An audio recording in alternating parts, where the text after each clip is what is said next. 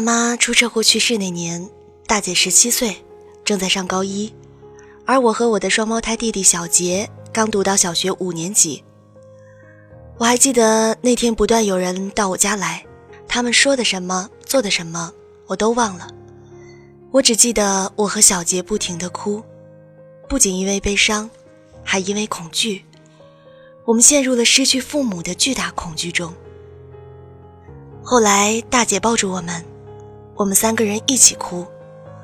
我边哭边说：“我们没有爸爸了，也没有妈妈了。”大姐紧紧地搂住我们，用嘶哑的嗓音说道：“别怕，爸爸妈妈走了，你们还有姐。”丧事办完之后，大姐就退学了，去了爸妈原来工作的印刷厂上班。那时候大姐还不到上班年龄，他瘦瘦的，个子也不高，人看上去又小又单薄。他为了能上班。一趟趟的去求厂长、副厂长，人家觉得我们姐弟三人可怜，才破例让他进厂的。大姐上班那会儿，因为劳动强度太大，累得晚上做梦直叫喊，有时候喊声太大，把我们吵醒了，她就迷迷糊糊的给我们拉拉被子，说：“睡吧。”她手上常常有被纸划破的口子，渐渐的手指关节都有些变形。搬运东西太多的时候，他的腿会变得一瘸一拐的，但即使如此，他也会一瘸一拐的走回家，用他粗糙而变形的手给我和小杰做饭。大姐曾经是我们那条街上最漂亮、最文艺的女孩，是我们这一代很多父母教育孩子的榜样。可是父母去世之后，大姐变了，肥大的蓝布工作服淹没了她的腰身。原来的长发剪得短短的，看上去像个假小子。他人也变得泼辣起来。为了跟婶婶要回少得可怜的抚恤金，他在叔叔家门前撒泼打滚。为了买菜时能够砍掉一毛钱，他很大声音地跟小贩辩论。晚上有人在我们家门口吹口哨，他抄了棍子，想都不想就冲出去。我的双胞胎弟弟小杰从小体弱多病。他经常晚上发烧，他每次发烧，我姐给他吃完药，就成半宿的坐在他旁边，用湿毛巾给他擦手擦脸。有次我姐打瞌睡了，头碰到床边上，碰起了一个大包，他用手揉了揉，就不再管，继续给小杰擦手擦脸。有一回到了半夜，小杰还是高烧不退，我姐把我叫起来，嘱咐我把门插好，然后一个人背着小杰去附近的医院。姐姐本来就瘦弱，干了一天的活儿，加上大半夜没睡，大冬天的把小杰背到医院，愣是出了一身的汗，衣服都湿透了。小杰因为多病，人特别的瘦，个头还没我高，学习成绩也差，学校里和我们那条街上，就总有男孩子欺负他。有几回他被人打得眼肿了，嘴角破了，大姐就问他是不是被人欺负了，他也不回话。只是哭，气得大姐骂他没出息。后来有一阵子，大姐在我们放学的时候去接我们，手里拿根柳条杆子。那段时间，小杰没再挨揍。后来大姐要加班，没办法接我们，就把柳条杆子交给小杰，跟他说：“以后要是有人打你，你就狠狠地还手。你越怕，别人越打你。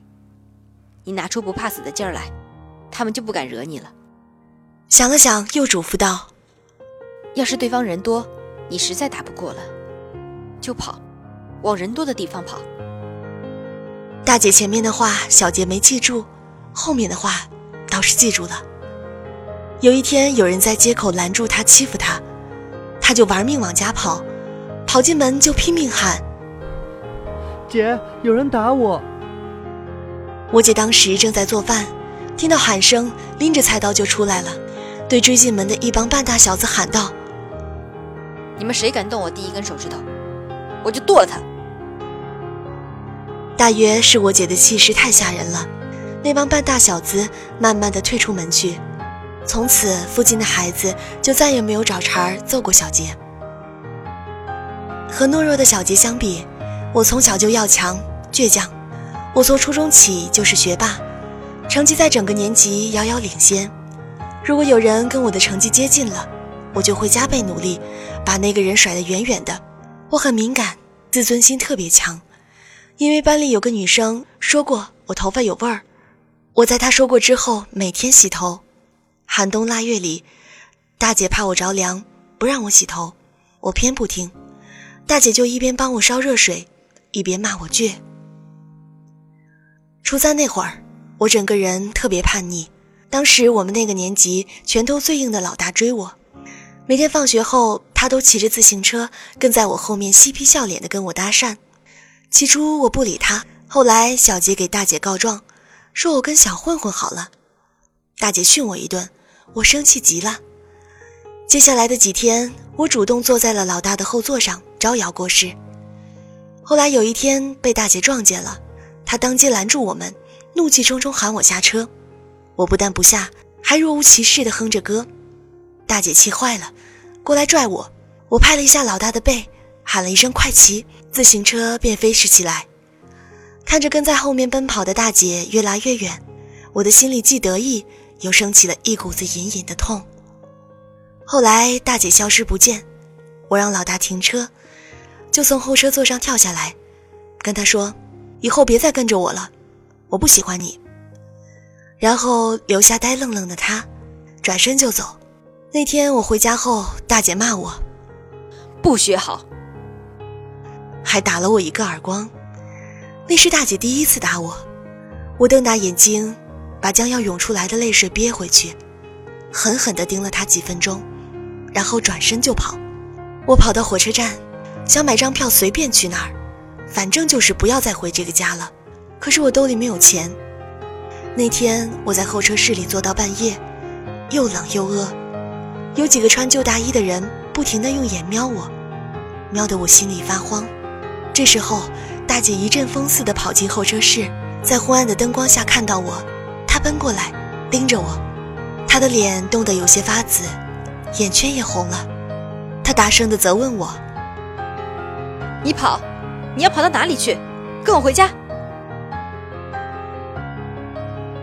说完，转过身去，径直往外走。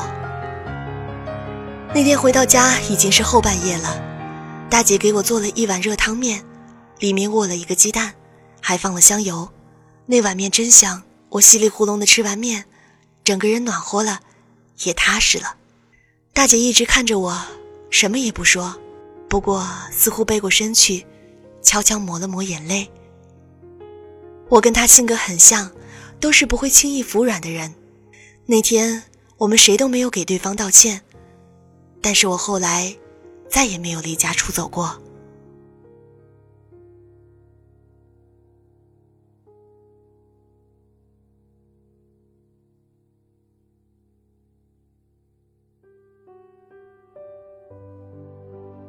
我高中毕业。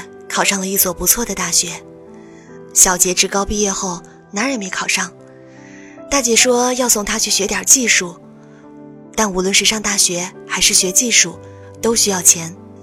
那些年供我和小杰吃穿上学，大姐那点工资一直捉襟见肘，大姐总是抢着加班，加上月月精打细算，我们的日子才勉强维持过来。对于我们这个没有任何积蓄的小家来说，一下子要拿出两笔学费，可以说难上加难。那几天，大姐早上起来总是有黑眼圈，我知道她晚上没睡好，在为钱的事儿发愁。我也知道她去叔叔家、表姑家借过钱，可是没借到。离开学的日子越来越近，一天傍晚，我说我不想上学了，我想工作。大姐白了我一眼，说什么傻话呢？你才十八岁，不上学能干啥呀？你不是十七岁就工作了吗？我为什么就不能？我低着头说。大姐老半天没说话，后来才说道：“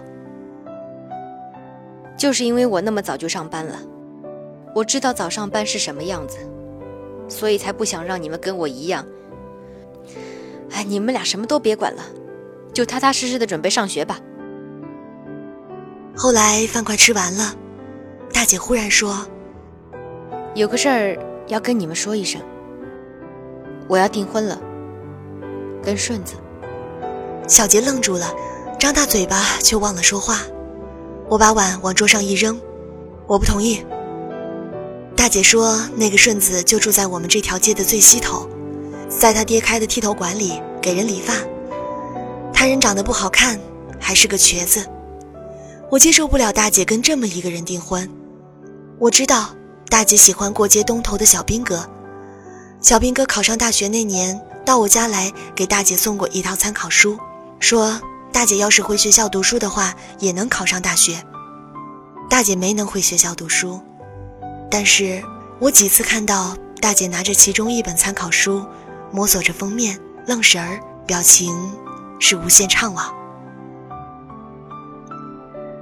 大姐收拾碗筷的时候跟我们说：“不管你们同不同意，我都要跟顺子订婚。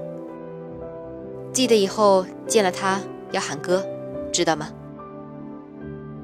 第二天，大姐卖废品，我帮她往外搬东西的时候，发现小兵哥给的几本参考书在里面。我看了大姐一眼，她脸上似乎没什么表情，但是我知道，大姐是铁了心要嫁给顺子了。她把自己最后的一点念想都断了。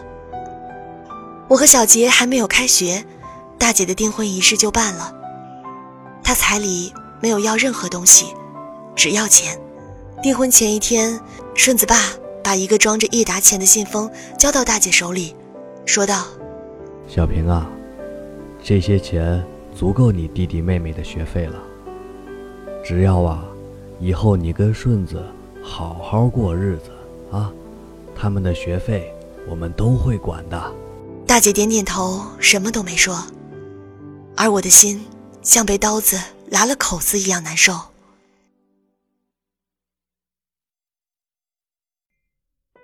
我上大二的时候，大姐跟顺子结婚，我没有敢去参加他们的婚礼。其实我上学的城市离家并不远，可是我觉得我无法面对这场婚姻。后来的两年假期里，我都没有回家。我跟大姐解释说，我要留在大学所在的城市里勤工俭学。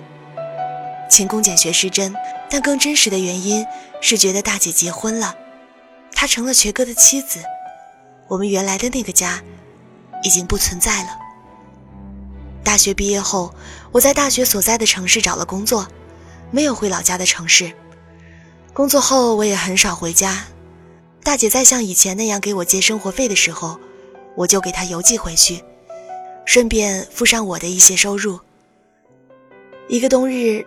大姐的电话打到我单位来，嘱咐我务必回家一趟。她说小杰要结婚了，我向单位请了几天假，坐火车回家。我没有打电话告诉大姐我何时回去。下了火车，打车到了我家住的那条街的附近，我就拎着行李往回走。离家这些年，这个城市有了些变化，原来很多的旧房子都拆了。路边出现了以前没有的商店和饭店，不过也有一些东西还保持着老样子，比如原来的市场还在，一些旧摊点还在，我们老街上的那些旧平房也都还在。路过卖果蔬杂粮的市场，远远的就听到有吵闹的声音，我不禁驻足。几丈外有几个城管在执法，城管把一个小摊的东西强行往车上放，那摊贩一边喊着。一边过来撕扯城管，撒泼打浑，不让城管把东西拉走。周围有几个人围观，但是没有人上来劝阻。这种事儿也没有办法劝阻。我的目光落到摊贩身上，那是个女人，穿着一个半旧的棉外套，头发随便扎在脑后，有几缕散落在被冷风吹得发紫的面颊上。他带着哭腔喊些什么，去跟城管争夺一杆秤。夺不回来，就坐在地上哭天抢地起来。我望着他，心突然被针扎了一下，突然痛了起来。那个正在哭的女人，就是我的大姐。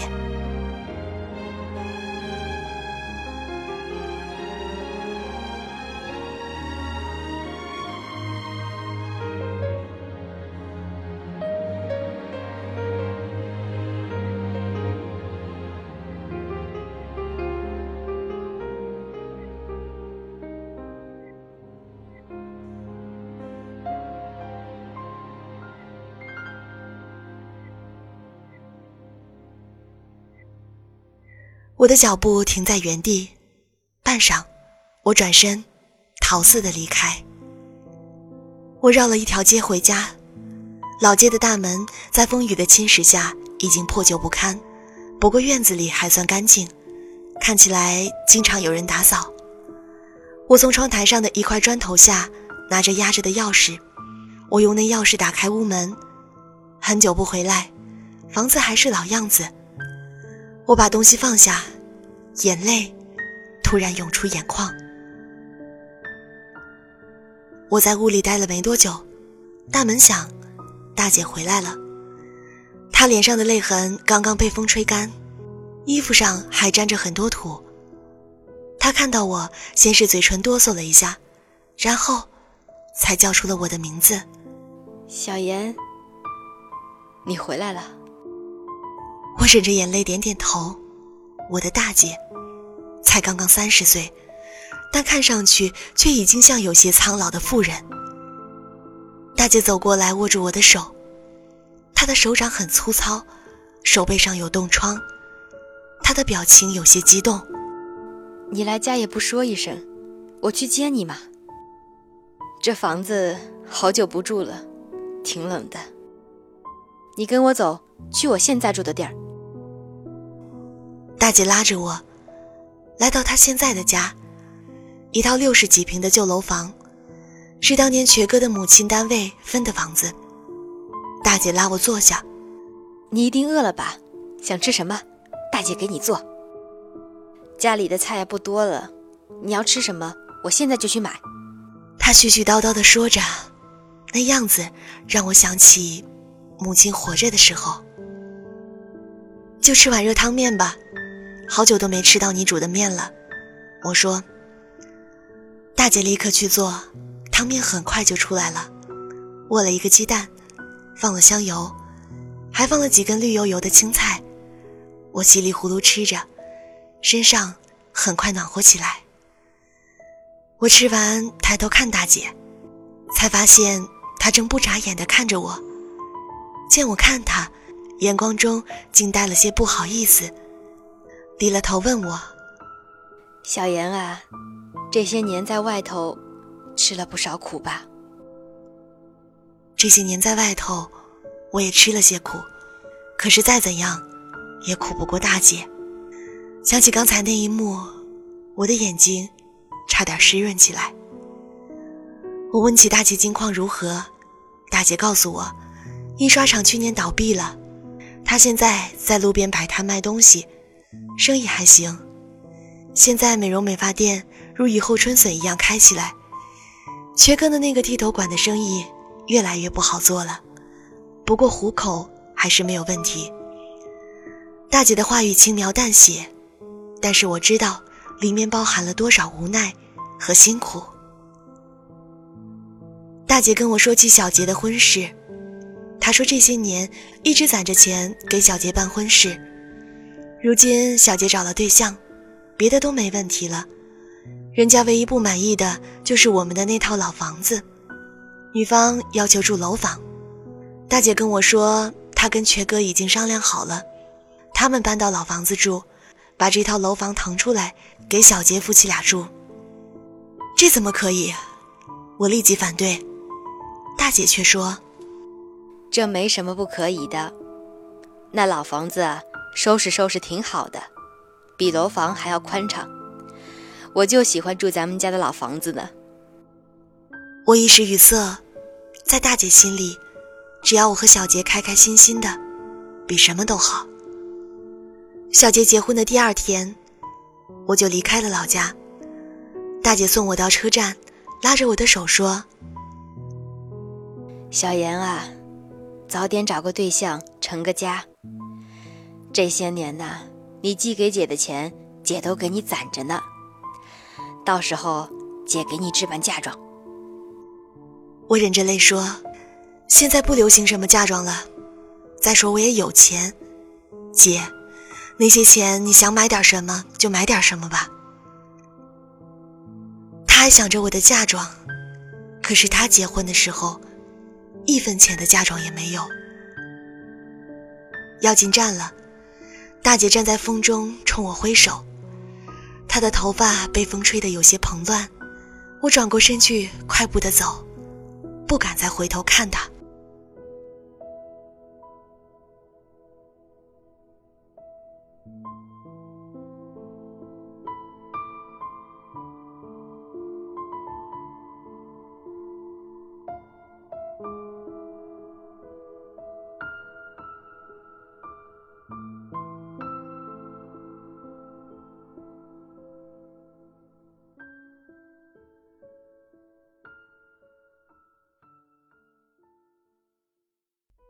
又过了几年的一个冬天，男朋友向我求婚，我跟他说：“跟我回家一趟吧，结婚的话得我姐同意。”男友有些诧异的看了我一眼，然后点点头。我其实也诧异，我自己会突然冒出这样一句话。可是就在刚刚，面对人生重大抉择时，我的脑海中刹那间想起了我姐。我领着男友走进我当时生活的大街。这条街变化很大，有些房子已经拆掉，没有拆的也标上了拆迁的标志。在一片断壁残垣中，我们一步步走向我们的家。推开院门，一股面香扑面而来。大姐在厨房忙着做面。我们走到厨房门口，大姐正巧出来，看着我，又看着我身边的男友，突然激动起来：“回来了，回来了！”嗯，一会儿准备吃面呢。知道你们要回来了，我早回家煮了面条。出门饺子，回家面，咱们吃面。大姐的汤面做得很香，暖心暖肺。那顿饭，男友吃了两碗面。大姐很开心，悄悄地跟我说：“小妍呐，这个男人真不错，看上去斯文，人又实在。你跟他结婚呢，我就放心了。”大姐还跟我说：“咱们家老房子呀，要拆迁了。小杰呢，前阵子来跟我商量，要把房子给换回去。凭什么？当初要住楼房的是他们，现在老房子要拆迁，换新楼房了，他们又要要回去，这算怎么回事儿？”我为大姐抱不平，为什么吃苦的总是他？大姐笑笑说。我原本呢也就没打算要这房子，小杰是我们家唯一的男孩，要是你不打算跟他分房产，这房子呢就归他了，啊？我当然不打算要房产，可是我觉得大姐这些年太委屈了。大姐拍拍我的肩膀，你和小杰过得好呀，大姐比什么都开心。我走的时候，大姐给了我一个信封。里面是这些年我寄给他的钱。我说什么也不要，大姐把信封硬塞在我怀里。姐没法给你更多了，这些呢你就拿着，买一点结婚用的东西。以后呀，要是有了什么难事儿，回来找姐。姐，你有什么心愿没有？临走我问大姐，如果大姐说想旅游。我马上就请假带他去。如果他想要什么东西，我就立马买给他。这些年，大姐太苦了，她总是想着我们，却从来没有想过自己需要什么。可是，她却只拉着我的手说：“大姐什么都不图，就希望你经常回来。”我含泪点了点头。站台上，大姐对我挥手。他脖上系着的，是我上次回来买给他的紫色围巾。那围巾和大姐的发丝一起，被风吹起，让大姐整个身影都显得有些苍凉。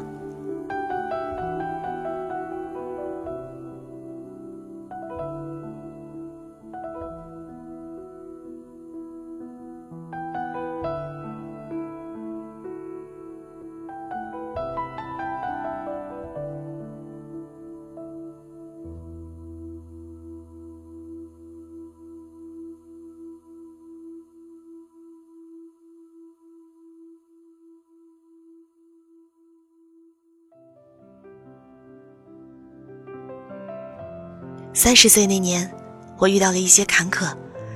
工作上遇到了不小的麻烦，婚姻也遇到危机，整个人变得有些抑郁，心灰意冷，觉得生活没意思，甚至几度都产生过轻生的念头。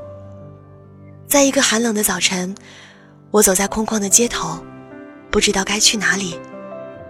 不知道走了多久，我突然发现，我走的是去火车站的路。于是，顺着内心的选择，我买了张回老家的票。下了车，我直奔大姐开的面馆。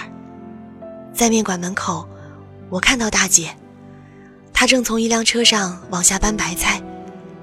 大姐看到我，又惊又喜，放下白菜，在围裙上擦擦手，跑过来拉我的手。我一下子泪流满面。怎么了？怎么了？怎么了？小妍，大姐吓坏了，一个劲儿的问我：“没事儿，姐，我就是想你了，想吃你做的热汤面。”我说。大姐立刻把我拉到店里，去给我煮面。那碗面热乎乎的，握了荷包蛋，放了香油，还有一把绿油油的菜。这味道。真熟悉，让我整个人都不再寒冷。我吃面的时候，大姐一直表情忧郁地看着我。等我吃完了，她才问我：“小妍啊，遇到难事了吧？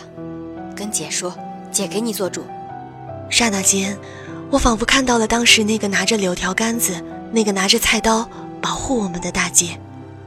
我摇摇头，我不用大姐跟我一起去解决。吃了大姐的热汤面，我就有力气了，我能解决自己的难事儿。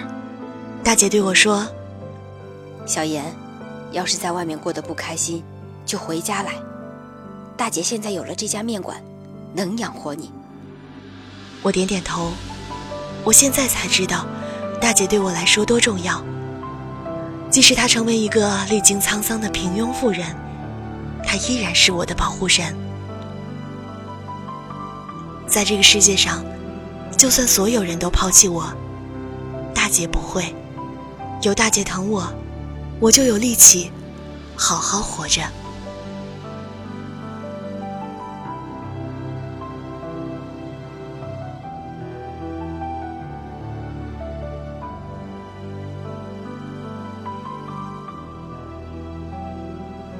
这里是陌生人广播，能给你的小惊喜与耳边的温暖，我是仲夏。